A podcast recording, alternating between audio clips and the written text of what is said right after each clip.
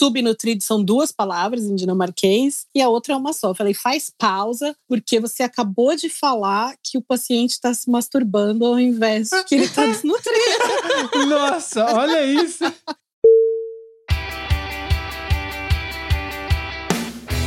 Olá, viajantes, aqui é a Manu. E aqui é o Mac, sejam muito bem-vindos ao ViajaCast. E hoje a gente vai falar sobre algo que nós somos hoje. É, a gente é estrangeiro, né?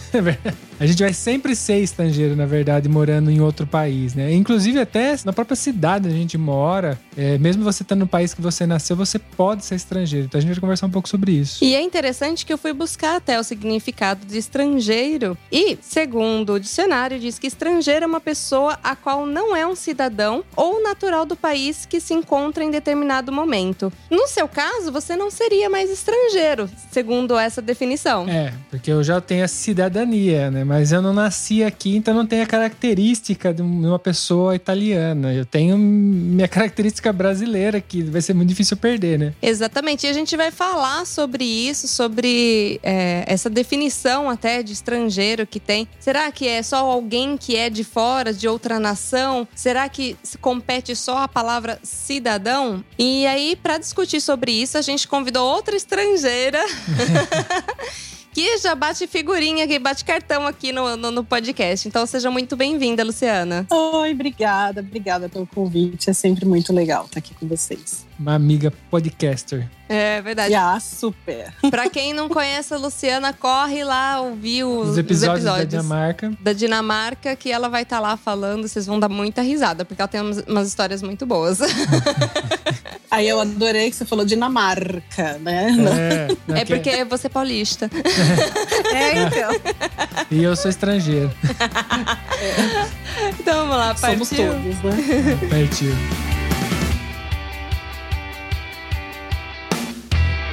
Música Mas antes de começar esse episódio, temos alguns recadinhos. Participe do nosso grupo Olá Viajantes no Telegram. Acesse viaja.link barra grupo. Lá você entra em contato diretamente conosco e fica sabendo das novidades antes de todo mundo. Viaja.link barra grupo. Simples assim. E para ajudar a manter esse podcast no ar, acesse viaja.link barra apoie. Com muito pouco, você nos ajuda a produzir cada vez mais e melhor o ViajaCast. Acesse agora enquanto você está nos ouvindo. viaja.link barra apoie. Como agradecimento, todos os apoiadores estarão na descrição de cada episódio.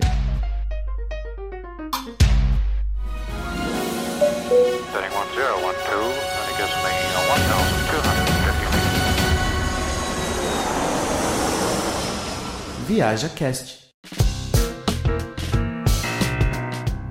Bom, essa semana eu abri a caixinha lá no nosso Instagram e pedi pro pessoal, pros nossos ouvintes, mandarem relatos sobre o- se eles já foram estrangeiros, se sentiram como estrangeiros, né? E mandar esses relatos pra gente. Então eu selecionei duas das mensagens que enviaram pra gente, porque a maioria tinha basicamente o mesmo contexto do que a gente vai falar que isso é, que é como a gente se sente, inclusive. E eu separei essas duas que eu achei bem diferente e eu vou ler a primeira agora pra começar o programa. Então vamos lá. Essa primeira hum, mensagem foi enviada pelo Felipe Savieto. Ele é psicólogo, né? E vamos lá. Olá, Mac e Manu, tudo bem? Tudo bem? Tudo bem, tudo bem. eu tô aqui mal concentrado. Tudo bem, tudo bem, tudo bem. Morei um ano em Lisboa para fazer uma pós-graduação. Foi incrível. Por poder viver uma outra cultura, poder viajar facilmente pela Europa e expandir meus horizontes. Mas também foi muito difícil viver longe da família e dos amigos. Foi difícil também lidar com o preconceito em Portugal para com os brasileiros. Eu nunca sofri preconceito diretamente, mas sempre tinha um português que falava mal do Brasil e de outros brasileiros. Me afetava muito, ainda que eles não se referissem a mim diretamente. Hoje eu tenho clareza de que eu tinha a ilusão de que, por falarmos a mesma língua, a barreira cultural seria menor. Mas não foi isso que aconteceu. Quando passei a reconhecer essa barreira, aumentar a minha dose de respeito e baixar minhas expectativas, acho que as coisas ficaram mais fáceis. Definitivamente não acho fácil ser estrangeiro, mas oferece uma riqueza sem tamanho relacionada à expansão de mundo e habilidade de oferecer empatia. Primeiro que ele escreve muito bem, né?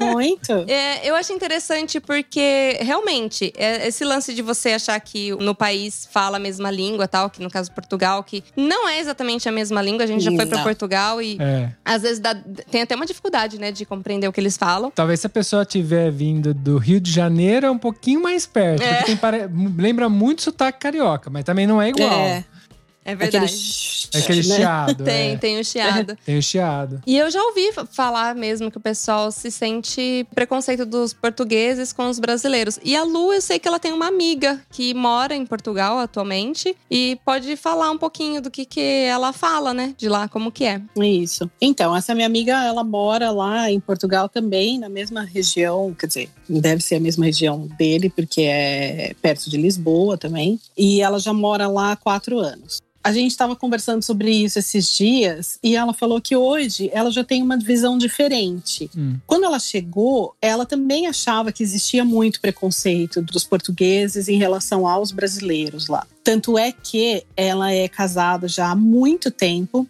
Eles nunca tinham usado aliança, nem ela nem o marido, por escolha, nunca quiseram usar aliança. Mas quando ela mudou para Portugal, ela colocou aliança porque ela percebia que as mulheres brasileiras eram vistas meio como putas lá Hum. se não fossem casadas mesmo. E daí agora ela já tirou a aliança, porque ela falou que é uma coisa que ela não gosta de usar, ela não vai usar, e ela falou que não é bem assim. Ah. E é uma coisa que eu concordo bastante. Existe, quando você chega num país, principalmente aqui na Europa, eu acho, os cidadãos daquele país, eles te veem meio que com a guarda levantada. Porque eles Sim. não sabem o que você está indo fazer lá. Uhum. Se você quer só tirar benefícios do governo e não trabalhar, se você quer chegar lá e causar um monte de problema, enfim, eles não sabem. Então eles te veem como uma potencial ameaça. E além disso, existe uma coisa dos brasileiros, não só dos brasileiros, mas dos brasileiros também em países estrangeiros, de meio que se fazerem de coitadinho, sabe? Chega num lugar assim, aí meio que fica pedindo um favor e tal. Se você chega num lugar e você mostra que você sabe o que você tá pedindo, que você sabe qual é o seu direito, que você sabe o que você tá falando, eles já começam a te ver de uma outra maneira. Uhum. Então, isso é uma coisa que essa minha amiga estava falando. Por exemplo, nas repartições públicas, que geralmente as repartições públicas são horrorosas em qualquer lugar do mundo, né? Sim. Verdade.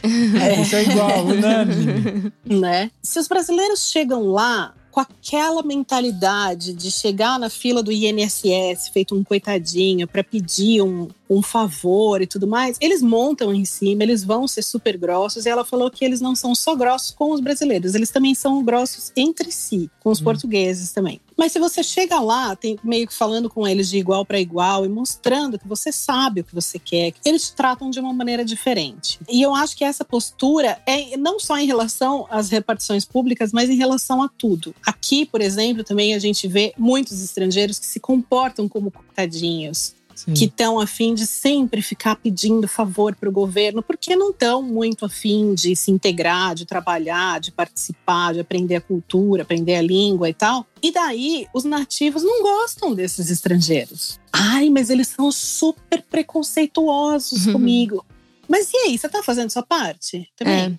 Eu acho super interessante você tocar nesse assunto, porque a gente pode passar até a questão do nosso relato de como foi no início aqui na Itália, a gente, e, e hoje. E a gente percebeu já que algumas coisas mudaram, principalmente relacionada à língua. No caso que você até citou aí, que é o lance de você chegar, não saber falar a língua local tal. E o pessoal olha muito torto, assim, pra você, porque eu acho que é até uma, uma forma deles se protegerem, né? Esse lance de vo- deles quererem falarem só língua local e, tipo, não querer se adaptar ao quem tá entrando de fora, né? Do tipo, no caso daqui da Itália, falar o inglês. Tipo, é muito mais difícil é, você encontrar o pessoal que fala inglês. Então não é eles que têm que se adaptar, é sim a gente. É, certeza. Eu também acho que tem uma outra coisa, talvez, que se mistura aí, que é a questão que quando a gente vai, por exemplo, para um outro país, não só para outro país, talvez para uma outra cidade, que a gente até comentou com a Lu agora há pouco, ela falou que ela saiu de São Paulo, veio para São Carlos na época e também se sentiu estrangeira, Hum, é. é que tem a questão da cultura. Não, a cultura local, no caso, quando você muda entre cidades, e a cultura entre países. Então, quando tipo, assim, a gente chegou aqui, a nossa cultura no Brasil é muito diferente da cultura que eles têm em geral na Europa e em geral na Itália. Então, esse confronto de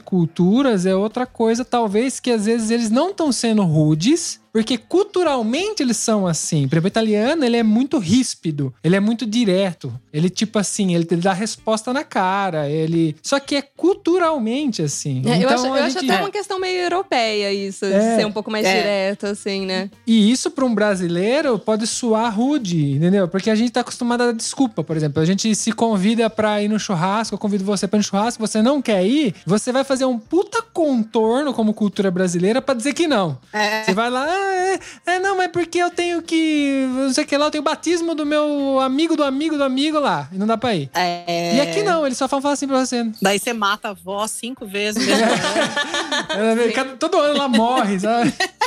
E aqui eles simplesmente falam não. E não de um jeito firme. Mas é culturalmente assim. E aí, quando você ouve isso pela primeira vez, é um, Você você pode achar que falta de educação. é um tapa na cara. Isso não acontece só nessa situação. Acontece a gente vai na comune ali fazer o documento, é preto no branco. A mulher quer isso, quer aquilo, e ela vai ser mais direta. E às vezes você acha. E ela não vai ter muita paciência, porque é meio cultural também isso. E aí, se você não fala a língua, que era o caso quando a gente chegou aqui, isso se amplifica, né? A gente fica que nem se a gente tomando um monte de tapa na cara toda hora. É. Porque assim, a gente percebeu que, por exemplo, no- quando a gente começou a falar italiano, as pessoas franziam a testa, sabe? Porque você fala aquele sotaque super carregado, ou pronuncia errado mesmo, né? errado, é. Então eles ficavam olhando pra você meio estranho, então, tipo, olhando de lado, assim. E hoje que a gente fala um pouquinho melhor, o pessoal nem franze a testa, sabe? Tipo, trata normal. Do tipo, eu sei que você é estrangeiro, entendo, porque dá pra perceber pelo acento, mas te ouve tranquilamente, como uma pessoa normal, vamos dizer. Você sentiu isso na questão da língua, Lu? Aí? Muito, porque o dinamarquês é muito próximo do português, né? É igualzinho. Não tem, não tem nem o chiado que tem em Portugal aqui na Dinamarca. Mas eu sei que tem as questões dos foras que a gente acaba dando nas línguas, né? Porque às vezes a gente faz a tradução de algumas coisas que não pega tão bem. E aí eu sei que a É. Luciana tem umas histórias aí pra contar. Uma dela pessoal e uma de colega de classe. É. Não, o dinamarquês é uma língua muito difícil, né? E é uma língua assim muito peculiar, porque não dá muito pra você comparar com nenhuma outra, assim, a não ser que seja comparado com as outras escandinavas daqui, mas eu não conheço as outras, então não posso falar. Mas hoje em dia, por exemplo, eu já consigo me comunicar super bem, eh, ligar para comune, pedir informação, enfim, consigo me virar já no dia a dia super bem. Às vezes eu ainda percebo que eu não consigo formular alguma frase perfeitamente, então a pessoa fala assim, não entendi. Aí eu tento formular de outra maneira. E tem umas palavras em dinamarquês que são impossíveis de falar, né? Então aí eu já faço brincadeira comigo mesma, sabe? Tô falando com a pessoa e eu falo assim: "Ah, eu preciso de Ih, agora vem uma palavra que eu não sei falar, hein?" Aí eu falo do meu jeito tosco. Aí a pessoa já dá risada, Sim. né? Ah, não, você falou super bem, eu consegui entender. Uma bosta. Mas enfim. É, você ter falado arroz, você falou batata frita por causa da pronúncia errada, né? Exatamente. é, mas a, a amiga dela das Filipinas foi meio que isso. É. Eu tenho uma amiga das Filipinas que ela mora aqui também há quatro anos. Ela é super esforçada e tal, mas a pronúncia dela é muito ruim. Muito, muito ruim. Daí a gente estava na escola fazendo um trabalho sobre nutrição. E nós estávamos num grupo de quatro pessoas. Então, eu brasileira, ela das Filipinas, aí tem uma moça da Groenlândia que fala dinamarquês perfeito e uma dinamarquesa. E daí essa moça das Filipinas queria falar que a pessoa estava subnutrida. Hum, Então, aí aqui você fala Ona é anem. hum. E daí, como a pronúncia dela é muito ruim, ela pegou e soltou um onanem. Onanem, é. Que é bem parecido, que é, bem parecido. Una, anem, onanem. É, tem uma diferença. É, um é ona é anem e o outro é onanem. Bom, também a minha pronúncia não é 100%, né? É. Se pedir pro Brian falar, é capaz que tem uma mega diferença entre as duas. É. Mas enfim, daí na hora que ela soltou, ficou um silêncio no grupo, assim, e eu entendi o fora que ela tinha dado. Só que ela não entendeu. E daí as duas outras começaram a rachar de rir, né? E tadinha, ela ficou assim, né? O que que tá acontecendo? Aí eu falei, então, essa palavra você tem que pronunciar ela direitinho, faz pausa, porque na verdade subnutrido são duas palavras em dinamarquês e a outra é uma só. Eu falei, faz pausa, porque você acabou de falar que o paciente está se masturbando ao invés de que ele tá desnutrido. Nossa, olha isso. Olha Ana, a confusão que pode E- causar. Esse é foda com língua, porque você viu que não é uma diferença muito grande pra falar que o cara tá se masturbando ou que ele tá morrendo de fome, né? Ele tá, não, ele tá subnutrido. Sub, agora fiquei na dúvida. Sub é mais do que nutrido ou menos do que nutrido? Não, menos. Menos. É, buguei, mas eu entendi. Ou você morre de fome ou você bate punheta. Essa é a diferença. Isso, exatamente. Imagina o choque do velhinho, né? Ela entrando lá, o velhinho bateu uma, né? Nossa, pensa o velhinho. Nem sobe senhor, mais, como é que cê- eu vou fazer? Você chega como enfermeira lá pra falar que, nossa, o senhor tá com. precisa comer melhor tal, né? Ele- Aí depois ele sai de lá, nossa, eu preciso bater mais punheta. Três vezes ao dia, a moça falou pra mim. nossa. Com certeza. É. Mas, mas eu sei que a Lu também, quando ela chegou aí na Dinamarca, também deu seus foras sem saber e o maridão nada de avisar, né, Lu? Ah, não, ele aproveita pra zoar, né? Ah, é, mas o Brian é super atento, né? Conta aí pra gente o que aconteceu. Então, dinamarquês, quando vai visitar alguém, no final, na hora de ir embora, eles agradecem por tudo, sabe? Obrigada pelo café, obrigada pelo bolo, obrigada pela água, obrigada pela companhia, obrigada. Sabe? Fica, tipo, meu, 50 horas agradecendo e tal, né? Ah, Daí eu, brasileira, espertaça, né? Ligeira. Falei assim, cara, por que que eles fazem isso se eles podem falar obrigado por tudo? ah. Muito mais fácil. Gente burra, gente tosca, que não pensa tão simples, né? E daí eu comecei, então, enquanto o Brian ficava, obrigado pelo café, obrigado pelo não sei o que, eu falava assim, obrigado por tudo. Aí pegava E a bolsa e saía, né? Valeu, galera. Daí passou, e eu fiz isso durante bastante tempo. Ninguém me avisou, ninguém falou nada. Daí, quando eu tava terminando a escola de dinamarquês, no último dia, a gente foi se despedir de um, de um professor super querido. E daí, inclusive, não foi nem eu, foi uma outra moça. Hum. Falou assim: Ai, Thomas, obrigado por tudo, você é maravilhoso, não sei o que e tal. Aí ele falou assim: Ah, tá, é, então, mas a gente não fala aqui obrigado por tudo. Daí, na hora, o sininho tocou, né, na minha cabeça. Eu falei: Puta merda. Né? Tipo, como assim? Meu Deus, todo esse tempo. Aí ele falou assim: a expressão obrigado por tudo, você só fala quando uma pessoa morre. E aí você vai prestar uma homenagem póstuma. Ah, nossa. Você, você homenageou quantos mortos? Eu matei um monte de gente. Um monte de gente. Mano, ao fora, né? E é uma coisa tão simples que jamais passaria pela minha cabeça, né? É tipo meus pêsames, né? Que É. na verdade a gente não usa isso regularmente. Normalmente a gente usa quando vai visitar alguém que tem um familiar que morreu. Né? Meus pêsames, sei lá, meus sentimentos. É, então. Não é uma palavra ruim, mas ela não, ela só vai naquele contexto. Ela tá fora do contexto, exatamente. E daí me bateu, né? Aí me deu um estalo assim. Eu falei. Porque aí eu pensei numa tia do Brian, que eu já tinha visto várias vezes quando a gente se encontrava. Ela ficava falando pra filha dela assim: ai, obrigado por tudo. E aí elas davam risada. E aí a outra falava: ai, obrigado por tudo. E elas estavam tirando sarro de mim, eu não sabia. Ah, é verdade. Filha da mãe. Véia filha da puta. e daí eu falei pro Brian, eu falei assim, como é que você não me avisa um negócio desse? E ele, ai, não tinha percebido. Tava falando há meses isso, cara. percebido. Cara, você vê como que é. E é uma questão totalmente cultural, né? Você traduziu a palavra e, e achou que tava arrasando, né? Tipo, tô ainda sendo ligeiro. E é muito engraçado que essa questão cultural, ela cabe em diversos contextos. E um deles que eu tava até comentando com o Mark antes da gente começar a gravar, que é uma coisa que ainda choca muito os italianos. é o fato do Mac usar muito chinelo. Ah, é. Tem uma coisa que define brasileiro no exterior, não só aqui na Itália, é o chinelo havaiana, a camiseta regata. Porque são duas coisas que o europeu ou ele usa pra dormir, ou ele usa dentro de casa na praia. Chinelo é na- dentro de casa na praia. E eu, se deixasse, se eu pudesse, eu ia até trabalhar de chinelo havaiana, né? É, mas é que aqui não dá, É. infelizmente, por causa do frio também, porque vai congelar os meus dedinhos. E é engraçado, É. porque, por exemplo, o Mac vai em qualquer lugar de chinelo havaiana. Então, tipo, no calor, né? E aí, tá lá ele no supermercado com o chinelão dele e a galera Não. olhando pro pé dele, assim, conformados. Sim, porque é, é realmente incomum, tá ligado? Você vai no supermercado de chinelo, tô aqui em casa, de boa, tá calor, que nem tá agora, tá esquentando e tal, tá ficando gostoso. Eu desço ali, vou ali no supermercado de chinelo, que é uma coisa que praticamente todo brasileiro faria, né? É. Porque não tá perto de casa, assim. E vá, se eu sair na rua, já o zoião arregala, assim, olha pro pé e fala, ó, que que é isso, tá ligado? Não é italiano. É engraçado. Só que assim, isso eu acho engraçado porque, beleza, é uma, uma- A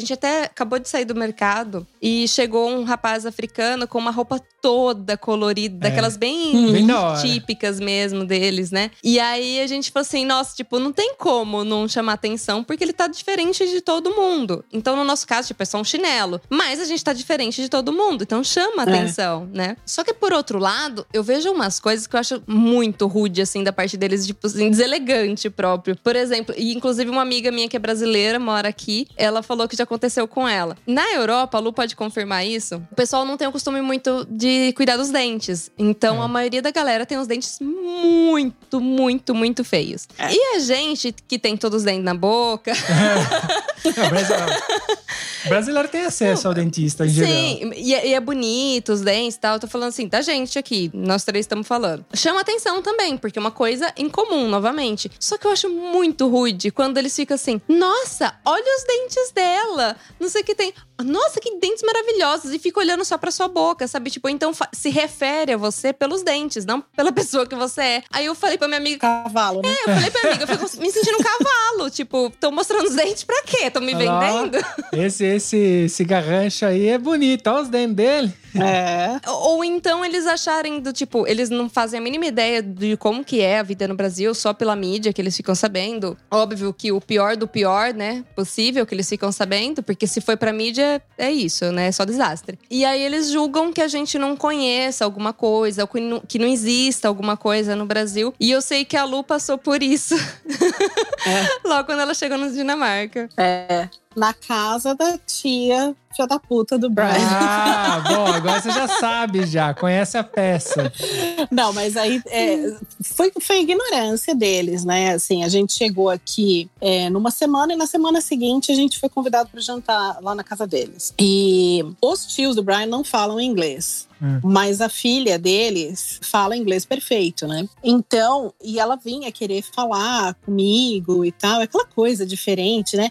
Eu falei pro Brian, tem, tem vezes até que eu me sentia como um, um animal exótico, assim, sabe? Que as pessoas queriam pegar Tocar, e, né? né? Põe o dedo na pele, coisa. olha. No É. cabelo, né? O cabelo da Lu é preto, né? E o pessoal é, É. tudo loiro. É. Deixa eu ver os dentes dela. É, é, exatamente. E daí ela veio falar o que, que ia ter pra jantar, né? Então, ah, vai ter isso, vai ter isso, vai ter isso. E ela tava segurando uma travessa com batata cozida. E daí ela virou pra mim, ela falou assim: ah, e tem isso aqui, você conhece? Aí eu falei, puta que pariu. Claro, né? Porque eu conheço batata. É, não existe batata no Brasil. Quero pra minha amiga perguntaram se na casa dela no Brasil, se eles era hum, fogo no chão, tipo fogueira pra, pra cozinhar. Se, ti- se tinha fogão na casa dela. Pra mim, mais de uma É. vez, perguntaram se eu abria a janela e via macaco. Ah, Aí eu falava, É. sim, sim. Aí eu abria na internet a foto da- dos indígenas na oca e falava, minha casa era assim, ó.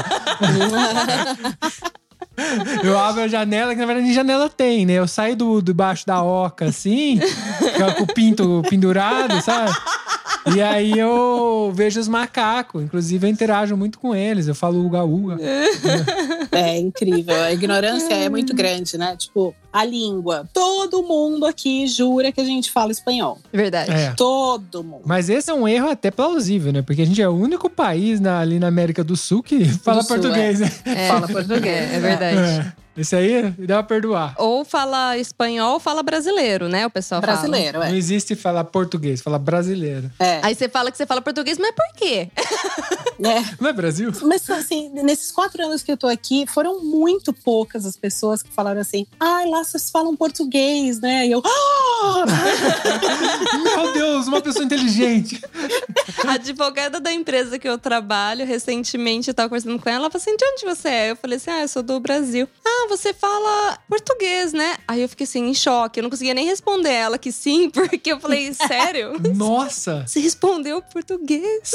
Quando eu falei, não, não, a Né? gente fala espanhol. É, só dizer. A gente fala brasileiro. Mas eu já vi até, inclusive, brasileiros falando que eles falam brasileiro. Desiste já. É, não é uma coisa só dos outros, das, outros, né? das outras pessoas que não conhecem o Brasil, não. Eu já vi brasileiro aqui falando que fala brasileiro. Ok, né? Ou eles já, é como o Marco falou, já desistiram Já e desistiram. entram Pode na ser, dança. pode ser. Às vezes eu tô nessa já também, tô quase lá. Eu já até. eu já, já, já escapou pra mim que eu falava brasileiro já. Ah, Só tá que eu vendo? corrigi, mas eu falei primeiro, porque é tanta, todo, praticamente é unânime. Todos eles acham que eu falo brasileiro, não que eu falo português. É. Mesmo quem tem mais educação, assim e tal, no sentido de tem mais escolaridade, tem mais noção geográfica. Ainda assim, ele, como italiano, fala italiano, americano, eles falam que fala americano Ah, também. eles falam que ele fa- eles falam americano, é verdade. É. Ah, e, e pra italiano, americano é falar dos Estados Unidos. Eles não falam, porque a gente é americano também, né? A gente nasceu na América do Sul. Mas eles, americano é Estados Unidos. É, sim. E aí É. o resto é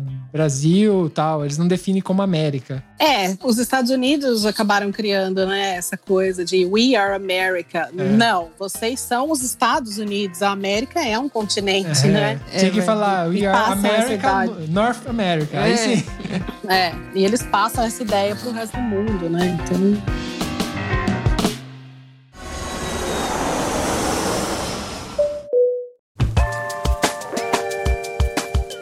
aí eu vou aproveitar já o gancho, já que vocês estão falando dos Estados Unidos. Outra pessoa que mandou um texto aqui pra gente foi a Larissa. Inclusive, ela tá lá no nosso grupo do Telegram. Ah, é. Pra quem não sabe, a gente tem um grupo que a gente conversa com a galera e você pode entrar lá, que é só acessar o link viaja.link barra grupo. Simples assim. Inclusive, a gente fala isso na minha. Você falou até igualzinho, inclusive. é tão simples que até eu consegui entrar no grupo. Se eu conseguir, vocês também conseguem. Não, no máximo vocês mandam uma mensagem pra gente se não tiver conseguindo Não. entrar, que a gente manda o link, sei Sim, lá. não, gente- mas tá embaixo na descrição do episódio. Todo episódio que a gente Pronto. publica tem uma porrada de link embaixo, é só clicar lá. E lá no grupo a gente sempre antecipa. Então, lá o pessoal fica sabendo antes das pautas que vão, vão ser feitas, de, Participam também. de episódios que vão ser feitos, contribuem com os episódios. E, e no caso aqui, eu escolhi, eu fiz questão de escolher uma das mensagens do grupo pra poder ler hoje aqui no, no episódio. Então vamos lá. É, a Larissa mora nos Estados Unidos. Olá, meu nome é Larissa Mussato. Espero ter falado é, justo. Tenho 25 anos e sou au pair em Boston há dois anos. E vou contar um pouquinho minha experiência aqui. Para quem não conhece, o au pair é um intercâmbio de trabalho e estudo. Então, quando eu vim para cá, eu já tinha tudo acertado: casa da minha host family, trabalho, carro, alimentação inclusa, seguro saúde e até treinamento antes de chegar na host family, para nos atentarmos aos nossos direitos e deveres. Nós, au pairs, também temos uma pessoa responsável para nos direcionar aqui, como uma consultoria regional que supervisiona e os au pairs e suas host families. Estou dizendo tudo isso para diferenciar que não vim para cá e tive que começar do zero, já que eu já tinha emprego e moradia garantidos pelo programa. Tem uma estrutura já meio que. Sim. Obviamente que nem tudo são flores e apesar de ter e estar tendo uma feliz experiência, existem diversas meninas ou meninos que passam por muitas dificuldades e têm que mudar de família e recomeçar novamente diversas vezes. Estar longe da família não é fácil. Eu particularmente não me encaixo aqui e pretendo explorar outros países e culturas por esse mundo. Mas esse intercâmbio me proporcionou viver os momentos mais incríveis da minha vida até então. Conhecer pessoas que se tornaram minha família de intercâmbio, me aprofundar numa jornada de autoconhecimento, realizar sonhos que eu nem sabia que carregava dentro de mim e valorizar a vida que eu tenho. A saudade está sempre presente, mas para se viver experiências nessa vida, nós temos que entender que não se pode ter tudo e abrir mão de momentos como o nascimento de filha de uma melhor amiga no ensino médio, ou então não poder apoiar sua família de perto na perca de um ente querido e eh, são fatos que acontecerão. E às vezes até enquanto você está realizando um sonho, como ver a Estátua da Liberdade ou sozinha no seu quarto. Estou nos últimos meses dessa aventura e em momento algum eu me arrependi dessa escolha. Confesso que às vezes a vontade de fazer a mala e correr para os braços da minha família é grande, mas foi aqui, sendo uma estrangeira, que encontrei meu lar, dentro de mim mesma e aprendi o significado de solitude. Se jogue você também. A Larissa e o Eduardo também, que são os dois que hum, são super participativos no grupo, eles têm histórias super interessantes. Eu acho muito interessante esse ponto que a Larissa toca, que é exatamente na questão de a gente estar tá longe, né? Que, tipo, o fato da gente ter mudado de país para tentar uma vida melhor, ou por trabalho, ou por família, por diversos motivos, não exclui o fato da gente sentir saudade de algumas pessoas, de, da família, porque a gente tá muito longe, a gente tá a quilômetros de distância, e às vezes a gente se vê em algumas situações que a gente não tem o que fazer. A É. gente só tem o telefone ali e a gente não pode abraçar a pessoa, a gente não pode estar perto, a gente não pode se despedir às vezes. E eu acho que é a parte mais difícil de ser estrangeiro. É, porque a gente, é, que nem eu e a Manu, a gente hoje, na situação que a gente tá hoje, a gente tá bem isolado. Porque quando a gente chegou à primeira cidade que a gente foi, é, ainda a gente tinha meu primo, né? O que mora ali, que ajudou muita gente, né? Ele e a esposa dele. E tinha uma certa comunidade brasileira se formando lá. E a gente, por questão de trabalho, não sei o que lá, a gente acabou mudando de cidade, que não é absurdamente longe, tá 50 quilômetros de distância, mais ou menos, um pouco mais, da cidade antiga. Mas hoje a gente mora numa cidade que só tem nós de brasileiro aqui, né? Sim. A gente ouviu falar que tem outra, a gente até conheceu que trabalhava aqui, mas nem morava aqui, na verdade, não é aqui na cidade. E a Manu exerce um trabalho que só tem italiano, ela é a única estrangeira. Sim. Eu exerço um trabalho que hoje tem um outro brasileiro, só que ele tem outro setor, então eu também não tenho contato com ele. Então a gente é praticamente isolado de brasileiros. Sim, eu acho assim, no, no meu caso, eu sinto muita saudade dos meus amigos, né? Porque eram as pessoas que mais conviviam, estavam mais próximos ali. E você mudar de país, você significa que você vai começar tudo do zero. E tudo é tudo mesmo. Tipo, desde você aprender a cultura, a língua que a gente já falou, mas também fazer novas amizades. E eu acho que a Lu tem o que contribuir aí também sobre isso. Eu acho que é ainda mais uma cultura tão diferente, né, Lu? É, eu acho que vocês estão tão, tão super certos. A gente acaba ficando, sim, mais isolado. É, no meu caso, eu acabei vindo para cá com os meus filhos e com a minha mãe. Então, eu não vim para cá sozinha, absolutamente sozinha. O que eu percebo é que, assim, não só os brasileiros, mas vamos pegar os brasileiros como exemplo. Uhum. A maioria vem para cá sozinha, então tem essa saudade muito grande, essa carência e tudo mais, fora que às vezes já carrega outras carências eh, na bagagem Sim. antes mesmo de chegar no, no país de origem. E daí, quando chegam naquele país de origem, acabam formando amizades só com brasileiros. Por exemplo, eu vejo brasileiros que vêm para cá que já vêm com um círculo de amizades aqui antes mesmo de chegar Ah, já vai que entram internet. daqueles é, e entram naqueles grupos, por exemplo, do Facebook, brasileiros na Dinamarca, brasileiros em Copenhague, não sei o que, tá? Porque tem brasileiro em qualquer lugar do mundo, né? Impressionante. Sim. E daí chegam já com um grupo de amizades e eles ficam fechados naquela bolha e eles formam como se fosse um sub-Brasil e querem viver da maneira brasileira. Só que é na Dinamarca, entendeu? Então é o pagode que toca, é o sertanejo que toca. No talo, dinamarquês não tem esse costume, eles escutam música num volume normal. Brasileiro já joga na caixa de som, Churrasco, né? cerveja. Sente, né? Pum, pum, pum. Exatamente. Churrasco, cerveja, se alguém tem piscininha e não sei o que e tal. E aí fica só naquilo, nas músicas brasileiras, nas comidas brasileiras, em conversar com brasileiro, em não sei o quê, em acompanhar o Big Brother pela internet e nananã. E não aproveita o que o, aquele lugar novo tem para te oferecer, que são que é uma cultura nova, língua nova, enfim, uma infinidade de coisas Uhum. novas, né? Então, eu acho que você ficar preso nesse, por exemplo, nesse sub-Brasil ou sub-Tailândia, porque existem essas comunidades que se formam e ficam fechadas. Entre eles, sim. Não acho que isso seja ruim, mas não o tempo todo, porque senão você acaba não se integrando, não fala a língua direito, não participa, não não sei o quê. E daí, ai, os dinamarqueses são super preconceituosos em relação a mim, É verdade. Amplifica, amplifica. né?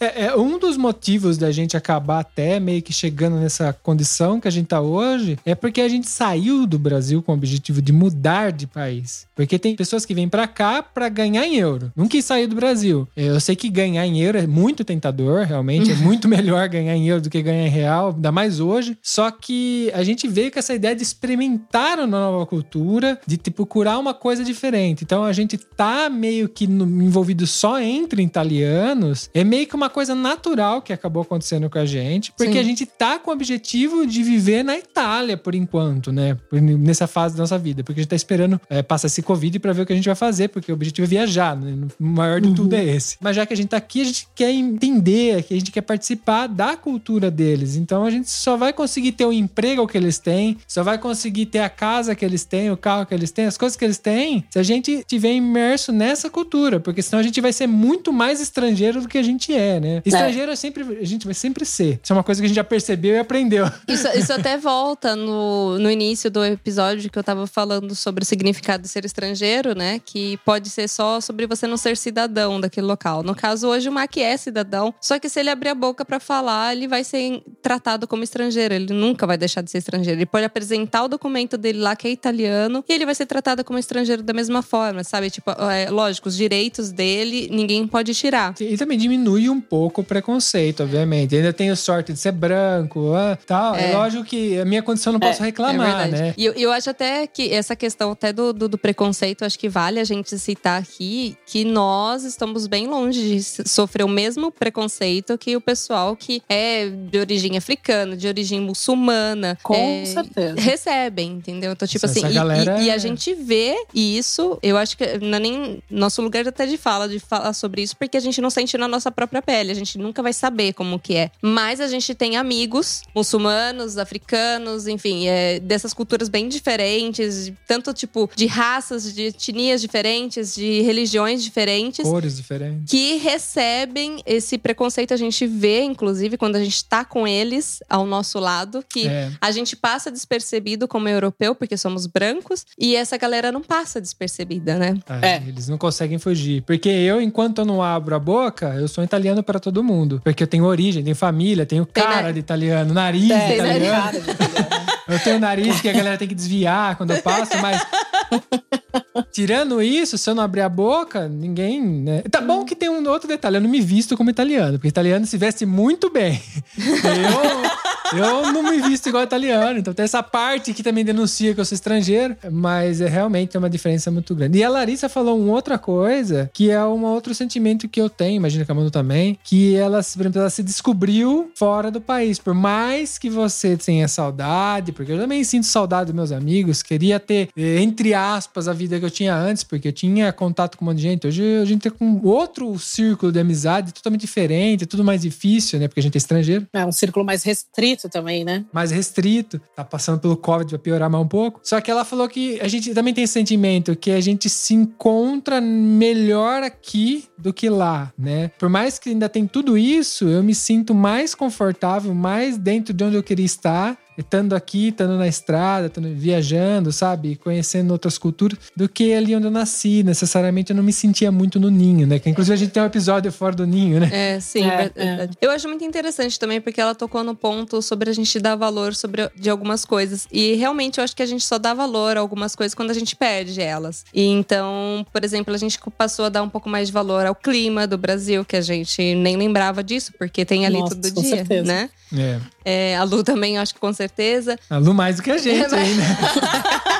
mais do que a gente ainda. Puta merda. Algumas coisas, por exemplo, a variedade de frutas que a gente tem no Brasil o ano todo é uma das coisas que a gente passa a dar valor. Então, assim, tipo, são coisas mínimas que a gente não tem hoje e a gente passa a dar valor. Então, talvez, de repente, a gente reclamava muito mais quando a gente estava no Brasil do que quando você vai morar fora. Você vai morar fora, você fala assim: não, realmente isso daqui faz falta, né? A gente conheceu isso lá. Você entende a parte boa também de onde você mora. É, onde você começa nasceu. a olhar o lado bom, né, de tudo isso. E sobre a integração que vocês falaram, eu gostaria também de, de contribuir sobre isso. Eu acho que é um fato a gente começar a estudar, a trabalhar com eles, com, com o pessoal local, fora dos grupos, né, fora das tribos nossas, exatamente por isso, para se integrar cada vez mais e ser cada vez mais aceito. Porque fica difícil você ser aceito se você quer impor a sua própria cultura, o seu próprio país dentro do país do outro, né? É como você entrar na casa do outro e, e impor as regras, onde que vai a cadeira, onde que vai a mesa, sendo que não é sua casa.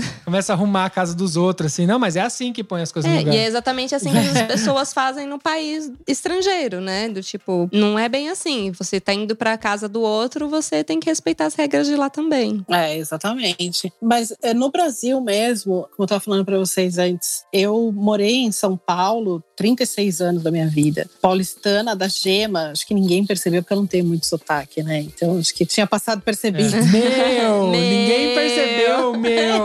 Meu, ninguém tinha percebido até agora. e daí, em 2012, eu mudei para São Carlos. São 250 quilômetros e basicamente 250 anos que você volta no tempo, assim. É inacreditável, né? Assim, o choque cultural é muito grande. Eu percebia que as pessoas me olhavam diferente, me tratavam de uma maneira diferente e tal. E a minha mentalidade nunca bateu, com exceção da Manu. não, brincadeira. Tem pessoas muito queridas lá em São Carlos. Mas minha mentalidade não batia lá. Então, a sensação que eu tinha quando eu morava lá era que eu tinha voltado no tempo. Por, por causa dos conceitos, das ideias e tudo mais. Bom, você não tava muito errado. E aí, hoje, nesses quatro anos que eu tô aqui, eu não voltei pro Brasil ainda, nem pretendo voltar tão cedo para visitar nem nada. Mas eu conheci um cara no consulado brasileiro aqui, que ele é do Rio e ele mora aqui há mais tempo do que eu. E ele falou que ele geralmente vai pro Brasil uma vez por ano, ou uma vez a cada dois anos. E ele tava falando que, assim, ele gosta muito, porque, claro, o, sol, a praia, a comida e não sei o que e tal. Né, né. Aí ele falou assim que depois de uns 15 dias, ele começa a ter aquele choque de que parece que ele voltou 50 anos no tempo. Porque aí você precisa resolver um negócio na- no poupa-tempo, aí você precisa de não sei o que, plano de celular que é uma merda, que não cobre nada e é caríssimo e nananã. Então ele falou isso, ele falou, nossa, toda vez que eu vou pro Brasil eu tenho a sensação de que eu volto no tempo. E era a sensação que eu tinha quando eu morei em São Carlos. É interessante porque a gente voltou uma vez e eu, depois de alguns. Acho que tinha uns 15 dias que a gente tava lá, eu comecei a chorar, que eu queria voltar pra nossa casa. Porque a gente se, se adapta, né? A gente acaba se acostumando. A gente se integrou realmente aqui. Às vezes o Mac olha pra mim e diz, é italianinha, porque às vezes eu tô tendo algum hábito italiano já, entendeu? É. É. Mas isso gera um outro problema que a gente até discutiu esses dias, né? Hum. A partir do momento que você conhece uma certa coisa, por exemplo, se eu vivi a vida inteira na minha casinha de sapé, eu nunca vou sentir falta de uma casa chique, né?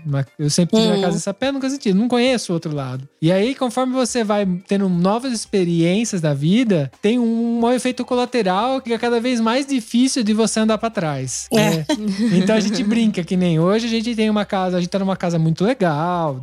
é a terceira casa que a gente tem aqui na Itália, a gente passou, foi trocando tal, fazendo o que tinha que fazer. E a gente chegou numa casa muito legal que a gente pegou ela nova, né? A gente alugou ela e ela tinha acabado, a gente nem acabado, na verdade. A gente mudou, tá acabando de ser reformada e tal. E aí a gente tá, né, pensa- tá, tá crescendo, o podcast vai crescendo, a gente precisa fazer um estúdio, tudo, né? Um lugar só pra isso. A gente tá falando, ah, vamos ter que mudar, tal, estamos pensando nisso. E como que a gente vai fazer pra mudar pra uma casa, porque na Itália tem um monte de casa velha, né? A É, gente vai Vocês ser falaram. você vai pesquisar, a maior parte das casas que tem disponível são casas velhas, com banheira, com azulejo de 1900 e bolinha. E por a gente esse é um exemplo, né? Por a gente ter essa experiência, fica cada vez mais difícil a gente voltar para trás. E é a mesma coisa com o país, né? Esse é um dos exemplos. A gente mora hoje aqui na Itália, a gente tem uma condição de vida de segurança tal. Falta fruta, falta fruta pra caralho. É, mas E tirando a como falta? é. Mas tirando a fruta, o resto que a gente come é uma qualidade que a gente não, não comia no Brasil. Não É, adianta. é, a é gente de, não, uma, de uma qualidade incrível. a gente eu não tinha condição financeira no Brasil de ter essa qualidade de, de alimentação que a gente tem hoje, pelo custo que a gente tem hoje. Pra gente não representa É. nada e a gente se alimenta muito bem. E como que a gente vai, por exemplo, ir pra um país que não tem uma qualidade de alimentação, a parte a fruta, é, boa como aqui? Então fica cada vez mais difícil, é um efeito colateral, tá ligado? De você conhecer as É. coisas. É muito bom você conhecer, mas você se fode também por conhecer, porque você não, você, não- você vai passar a saber que aquilo é bom, né? E aí você É. não vai andar mais pra trás, vai querer andar pra frente. O Mac fica assim: como que eu vou comprar o parmegiano no, no Brasil? Custa o olho da cara. Nossa, é verdade. Né? E assim, ontem mesmo eu tava mostrando pra vocês, né, que eu comprei bolinho de bacalhau aqui, porque eu achei, tá tendo uma semana da Espanha e Portugal no mercado aqui e tal, então você acha produtos. Tem produtos muito legais da Itália também. Então, assim, você tem essa oportunidade de comprar coisas muito boas, muito baratas. Uhum. E é, cada vez que a gente vai ao mercado aqui, a gente compra os produtos com uma tranquilidade muito grande, porque você sabe que aquele leite que você está bebendo não foi adicionado água oxigenada. Aquela carne que você está comendo não foi misturada com papelão, sabe? A qualidade dos produtos aqui, eles são muito exigentes, né? Então, assim, eles não deixam passar porcaria. Tanto é que aqui não tem aquelas lojinhas de um real da China, que você vai, compra um monte de coisa, chega em casa não funciona nada. É, Aqui não existe isso, porque tudo tem que ter qualidade. é. É, É, mas é porque o chinês, a gente tem loja de chinês aqui, por exemplo, mas as coisas que estão lá dentro não são ruins. Você vai comprar um negócio e tem, lógico. Você Ele- vai- eleva o nível até do chinês, né? eleva o nível Mas Do chinês. chinês. É. Mas o, na questão de, tipo, frutas e verduras, tipo assim, que eles são super. questão de agrotóxicos, é super limitado. No Brasil, tipo, qual que tem no mercado? Manda colocar também esse daí também, tipo, de, de agrotóxico, né? É. E aqui eles são super atentos quanto a isso. Inclusive, eles, eles não querem, inclu- inclusive, comprar fruta, verdura, tipo, importada, exatamente com medo que venha agrotóxico que não existe aqui. A gente viu o documentário lá do Brasil, uma do- da parte do documentário, que foi um documentário italiano. É a questão de comprar carne do Brasil, porque eles não conseguem ter garantia do controle brasileiro. Porque a Europa, a União Europeia, tem um controle super rigoroso com algumas coisas. Super, e né? o Brasil não tá, eh, sabe, eles ficam. Eles não conseguem ter o controle que eles têm aqui. Então eles ficam nessa disputa: compra, não compra, compra mais barato a carne do Brasil, mas é porque, não sabe, não consegue controlar a qualidade. E tem toda uma É. discussão por trás. E eles estão muito mais preocupados na, pela qualidade do que a quantidade, É. né? É verdade, é muito complicado, né? O Brasil é um país fantástico, é lindíssimo, riquíssimo, com essa variedade de frutas e verduras e tudo mais e tal. E os governos todos, né, que a gente teve e tem, é uma sucessão de absurdos, é uma sucessão de controle sobre o povo, né, para manter cada vez mais ignorante, para que eles possam roubar cada vez mais. E, e aí é isso. Então, o Brasil, a imagem que o Brasil tem é, aqui na Europa é muito ruim, né? É isso, não tem controle de agrotóxico, não tem controle de, dos alimentos, não tem controle de nada, tem fraude, todo mundo morrendo por Covid. É só coisa negativa, né? É verdade. Mas por outro lado, uma das questões assim que eu acho mais legal é quando as pessoas elas não vêm só com essa opinião formada, que, que até a mídia traz tal, e, e vem por curiosidade de perguntar das coisas do Brasil. Então, assim, seja aprender uma palavra em português, ou então saber como que funciona lá alguma coisa. Então, eu me sinto muito importante, eu posso É. até usar essa palavra, em ser estrangeira essas horas, porque eu me vejo, às vezes, rodeada de pessoas, por exemplo, no meu trabalho. Às vezes a gente tá numa pausa lá no café, e aí tá todo mundo olhando pra mim e perguntando: ah, é, mas como que é lá, sabe? Tal coisa. Ou então eu ensinar uma palavra e no outro dia, pra me ensinar a falar bom dia. No outro dia a pessoa chega e fala bom dia. Eu acho muito legal, fico super É, orgulhosa, legal. sabe? Lá na empresa, todo mundo me cumprimenta com bom dia. Ah, é? É. Eles passam Ah, bom dia, legal. bom dia, bom dia. Não, e eu acho muito legal porque aí a gente pode ver que o quanto que é importante, às vezes a gente se esforçar de falar uma palavra sequer, assim, na língua local, né? Até quando a gente viaja, não é só quando a gente mora. Mas, por exemplo, que nem a gente foi pra Dinamarca visitar a Lu, ela ensinou alguma coisa ou outra pra gente, mas aí, por exemplo, na casa da sogra dela, a gente pegava e falava obrigado em dinamarquês, ela se ficava com a carinha onda, tipo, É. vocês É. falaram na minha língua, sabe? Tipo, a gente falou uma palavra, não falou nenhuma frase. Nem dá, né? Nem que a gente quisesse. Não, e- não, mas é porque, tipo assim, se a gente fica contente que eles falam bom dia, por exemplo, por que, que eles não ficariam. não- o contrário não funcionaria, né? Eu acho que é meio que colocar no, no- nesse lugar, né? Antes mesmo da gente falar que, ah, eles têm preconceito. Pode ter também, porque no mundo inteiro existe o preconceito. Não é porque a gente tá na Europa que não vai existir. Pelo contrário, existe muito. Existe muito. Mas antes mesmo da gente, às vezes, parar pra pensar, tipo assim, ah, eu sou a vítima, é, né? Se coloca no lugar deles. Tipo, não, não deve ser fácil também. O pessoal tá entrando no seu país, querendo impor a cultura deles, que eles trouxeram do país deles. É uma forma de defesa também. Pelo menos eu vejo assim. Não, mas é, é, quando a gente viaja para algum outro país, eu estava comentando isso com o Brian esses dias, e você aprende algumas poucas coisas, como bom dia, boa tarde, obrigado. As pessoas já te recebem de uma maneira diferente, né? Já acham.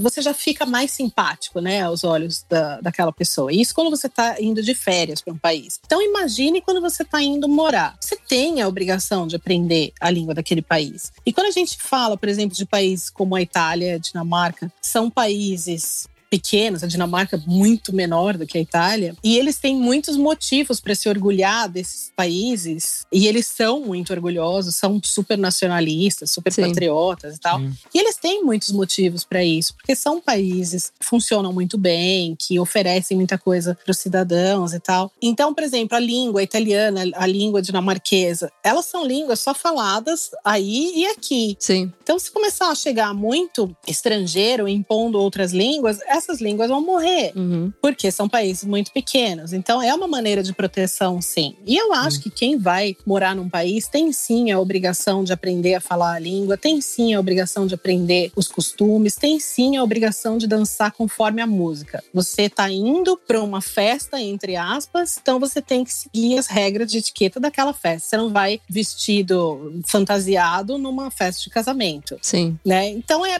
basicamente a mesma, a mesma coisa. coisa, sim. É, eu acho até que como mensagem do podcast era meio que isso, né, Pra dizer pra galera, que é tipo, você vem, cara, você tem que pode morar em qualquer lugar do mundo, tal, fazer o que você quiser da sua vida, mas se você for pra um outro país, for morar lá, eu acho que uma das coisas que você só tem que ter na cabeça é isso, vai pra viver lá, pra aprender a cultura de lá, respeitar É. as pessoas de lá e não pra impor o que você é, de onde você nasceu lá, porque complica, né? A gente pode a globalização tem potencial pra destruir o- as culturas, porque vai virar uma coisa só, e aí não vai É. existir mais o italiano, não vai existir mais nada, porque vai ser tudo uma coisa só. E eu acho que a beleza do mundo é a diversidade, né? Exatamente. Exatamente. E o que eu quero dizer não é que, ai, nossa, ela tá falando então que se eu mudar pra Itália eu tenho que ser italiana, se eu posso comer espaguete, não posso mais comer arroz e feijão. Não, não, não é come. isso. A gente É. come arroz e feijão também. A gente come tudo, porra. A gente também come arroz e feijão aqui. Isso não quer dizer que você não possa ter um grupo de amigos brasileiros. Eu tenho algumas amigas aqui, tenho algumas conhecidas e tenho poucas amigas aqui mais próximas que são pessoas queridas e tal, mas isso não significa que você precisa construir um Little Brasil fora do É, sim. Brasil e Uhum. ficar só naquela bolha. Até porque você não vai se misturar e não vai conseguir as oportunidades, né? Você vai ficar. Exatamente. Isolado. Então, assim, você, você pode matar a saudade, comer um arroz e feijão, fazer um churrasco, dançar um pagode, não sei o que e tal, mas isso não todos os dias, né? Uhum. Então é, é você poder aproveitar os dois mundos, né? Você volta, entre aspas, para o Brasil em algumas ocasiões e curte aquele momento, e no dia a dia você precisa dançar conforme a outra música que tá tocando, que não É. é o pagode. É. É, não, é, a gente vê uma pessoa que não, claramente não gosta de pagode. Não, Até que eu gosto, você sabe que eu, Eu gosto. sei que É, você sabe o pro- sambar, inclusive. É, o problema é colocar a caixa de som pros vizinhos que não estão afim de ouvir, ouvir, né? Esse é o maior problema do brasileiro.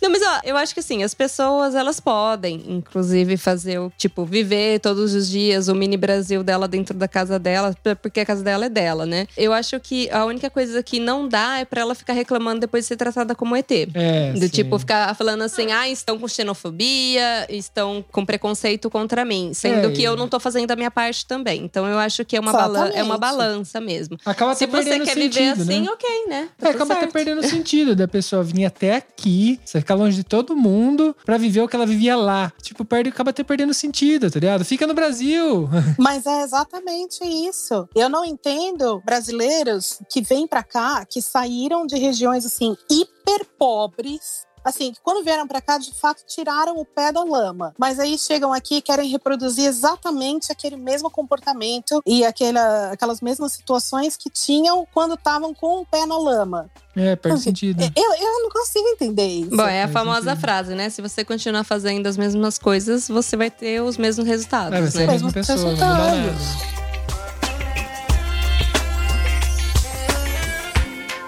Bom, como mensagem final, eu gostaria de falar que viver como estrangeiro realmente não deixa de, de ser um desafio. Mas, por outro lado, ajuda a gente a aprender muito sobre um todo, sobre tudo, e inclusive sobre nós mesmos. Eu acho que é só quando a gente mora fora, a gente se encontra com nós mesmos ali, porque a gente acaba tendo que conviver com a nossa própria pessoa, porque a gente não tem todas essas distrações, né? Que é todas essas pessoas em torno. E aí a gente acaba até internalizando um pouco a, a nossa reações, o que a gente faz, o que a gente de fazer, até como a gente encara a vida, como vê as coisas. Então eu acho que é, uma- é mais uma oportunidade de aprendizagem. Então, para quem é estrangeiro aí hoje, eu acho que deve concordar aí um pouco comigo sobre essa questão, que a gente aprende muito sobre tudo. É isso verdade. E aí, temos um programa? Temos um programa. Luciana, muito obrigada novamente por ter participado aí da nossa mesa. Ai, eu que agradeço. Eu adoro quando vocês me convidam. Podem convidar sempre, que eu venho. Ah, e os ouvintes também te adoram. O pessoal sempre fala de você. Que bom, que bom. E é isso. Um beijo. Tchau, tchau, galera. Beijo, obrigada, gente.